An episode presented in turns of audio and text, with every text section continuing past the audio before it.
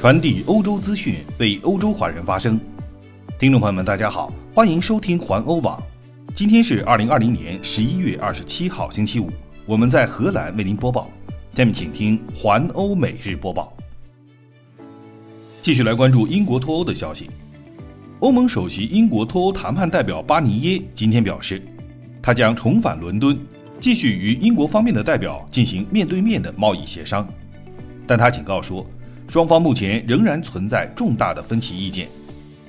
巴尼耶在推特上发文表示，自从他的团队中有一人确诊感染了病毒之后，到目前为止，他已经不再需要自我隔离，因此可以返回伦敦和英国的谈判代表弗罗斯特会面。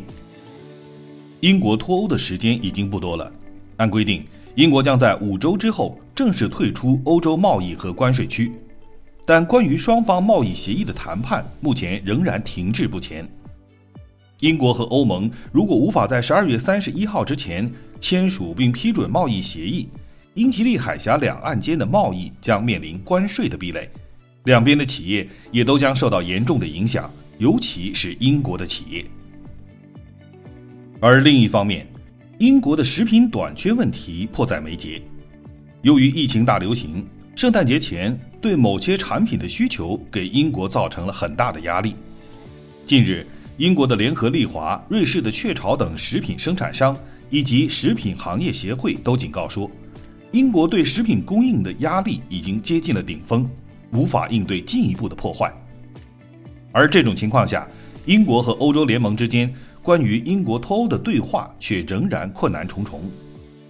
英国本身生产的食品占本国消费量的一半左右，而另外的部分对许多人而言则必须依赖于欧洲的生产者。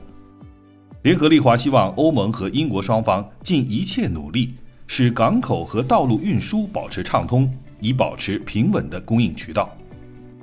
物流公司已经在雇佣更多的人员来应对食品运输和存储需求的增长。英国政府表示。正在与食品工业合作，以确保充足的供应，并且已经为年底的供应准备了预案，包括避免边境交通的拥堵。继续来关注疫苗方面的消息。十一月二十六号星期四，就在英国阿斯利康和他的合作伙伴牛津大学共同宣布，将对研发的新冠疫苗进行额外的数据调查之际，俄罗斯则建议阿斯利康和俄罗斯的疫苗进行合并，以提高有效率。俄罗斯的卫星五号疫苗方表示，目前按照计划全剂量注射的阿斯利康疫苗有效率是百分之六十二。如果阿斯利康打算进行新的临床实验，俄罗斯方面建议他们是用俄罗斯腺病毒载体疫苗融合之后的新品来提高新疫苗的有效率。他们表示，融合多种疫苗可能会对更新疫苗产生重要的作用。根据俄罗斯卫星五号疫苗方当天更新的消息，这种新冠疫苗的临床实验数据第二次中期分析显示，第一剂注射之后的第二十八天，疫苗有效率达到百分之九十一点四，而第二剂第四十二天的时候，有效率超过了百分之九十五。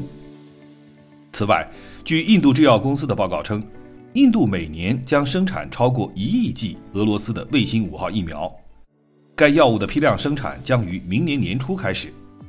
这种疫苗的最新实验仍然在印度进行，可能于明年的三月份完成。如果效果良好，则可以投入批量的生产。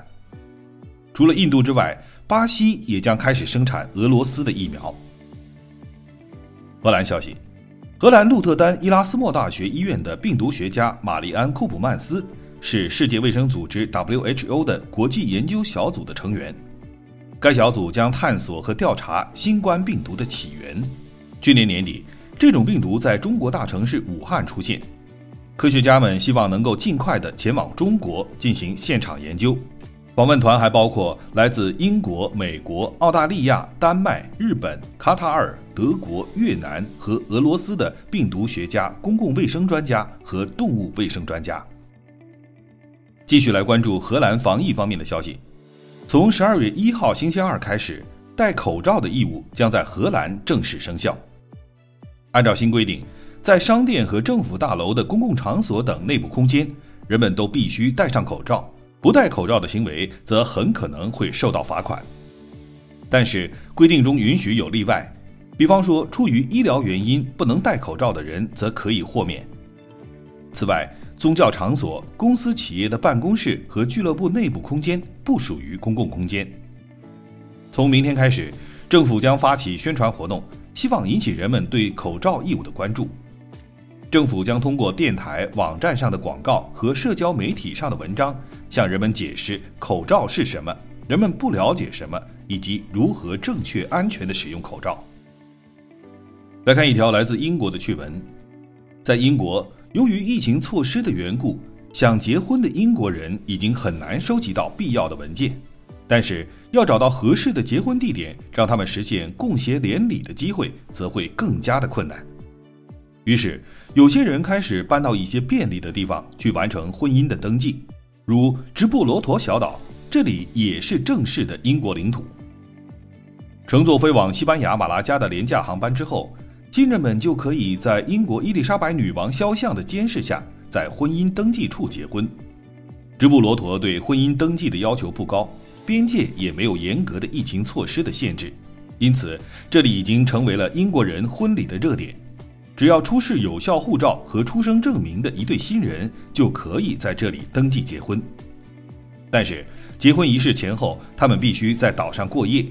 回家之后，他们只需要在市政当局登记一下，说明已经结婚了，就完成了所有的手续。因此，现在为英国求婚者在直布罗陀举行婚礼的公司正忙得不可开交。以上就是今天的环欧每日播报，我是郑军。期待您每天关注环欧网为您带来的欧洲最新资讯，明天见。